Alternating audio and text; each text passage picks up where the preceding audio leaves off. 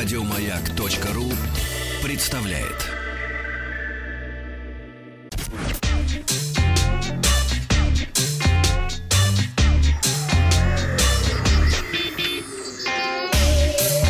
Страна транзистория.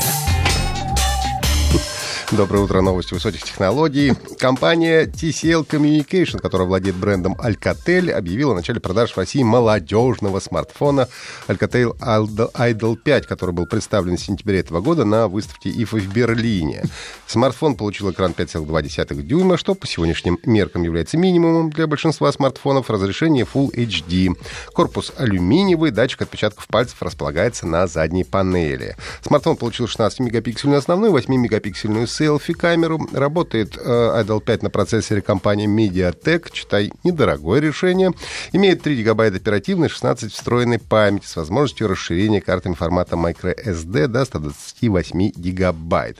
Аккумулятор 2800 мАч, что, конечно, немного, но на день работы в теории должно хватать.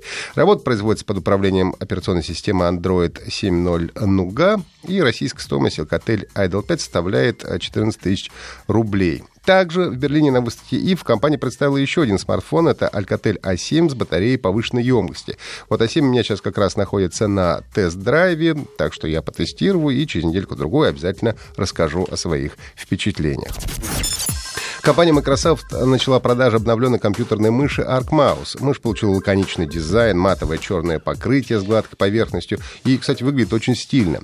Основная фишка ArcMouse — это возможность ее полностью сдебать и раздебать, что позволяет настроить нужный угол для работы, чтобы не уставала рука, а также ее легко транспортировать в полностью разогнутом виде. У мыши нет физических кнопок, вместо этого одна сенсорная панель, которая выполняет функцию колесика с прокруткой вертикальной и горизонтальной плоскости.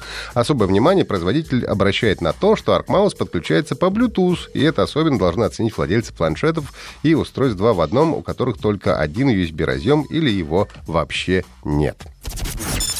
В интернете уже несколько дней гуляет мем про девушку, которая в 2011 году написала парню, что им надо расстаться, потому что он вместо того, чтобы открывать точки, как это делают нормальные парни, занимается какими-то биткоинами. Ну а в ноябре 2017 еще одно сообщение «Привет, как дела?». Об этом, кстати, э, наш коллега Сергей Стилавин тоже рассказывал в своем эфире. А, но реальность гораздо более сурова, чем интернет-мемы. Некто Джеймс Хо, э, Хоуэлс из города Ньюпорта Уэльсе в 2013 году выбросил жесткий жесткий диск из своего сломанного ноутбука Dell.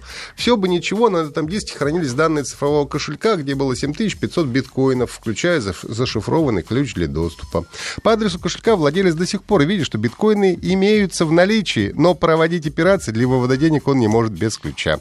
Свою ошибку мужчина, правда, осознал еще тогда же, в 2013 году, и с тех пор регулярно приходит на свалку размером примерно с футбольное поле и надеется отыскать свое сокровище под многометровым слоем грязи и мусора мусора. Да еще и власти Ньюпорта злые не позволяют ему произвести раскопки и вынести Винчестер без специального разрешения. По текущему курсу 7,5 тысяч биткоинов соответствует примерно 75 миллионов долларов. На данный момент, на момент выброса стоимость равнялась 1242 долларам. Я уже рассказывал о голосовом помощнике Алиса, который команда Яндекса с гордостью называет лучшим помощником на русском языке. Теперь Алиса может работать еще и в мобильном Яндекс браузере для смартфонов и планшетов на базе Android и iOS.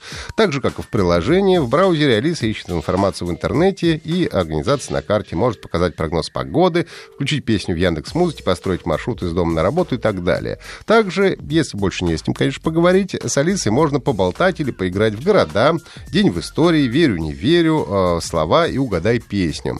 Алиса работает с такими сервисами, как Яндекс Поиск, карты, музыка и погода. Ну а в будущем Алиса научится вызывать такси, советовать сериалы для просмотра и работать с приложениями других разработчиков.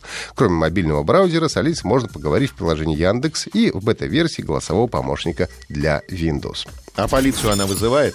Пока еще нет, к сожалению, не вызывает. Скоро вызовет. Я думаю, что да, все к этому идет. А, ну и знаменитая игра PlayerUnknown Battlegrounds, продажи которого во всем мире превысили 20 миллионов копий, возможно, скоро обзойдет своей мобильной версии. Как обещают представители компании Tencent, которая занимается разработкой, мобильная версия будет идентична компьютерной. Правда, пока что выпуск мобильной версии планируется только в Китае, где игра вообще до последнего времени была запрещена из-за своей чрезмерной жестокости. Издательство обещает внести в игру некоторые изменения, чтобы соответствовать, цитирую, нормам поведения и базовым ценностям социализма и культуры Китая. Одним из шагов станет изменение цвета крови, как в свое время произошло с Dota 2 и Counter-Strike Go. Скорее всего, если старт в Китае будет успешным, то мобильный плеер Anons Battlegrounds появится и в других странах. Напоминаю, что Транзистории можно слушать э, в качестве подкаста на сайте Маяка и подписывайтесь на наш телеграм-канал Транзистория. Еще больше подкастов на радиомаяк.ру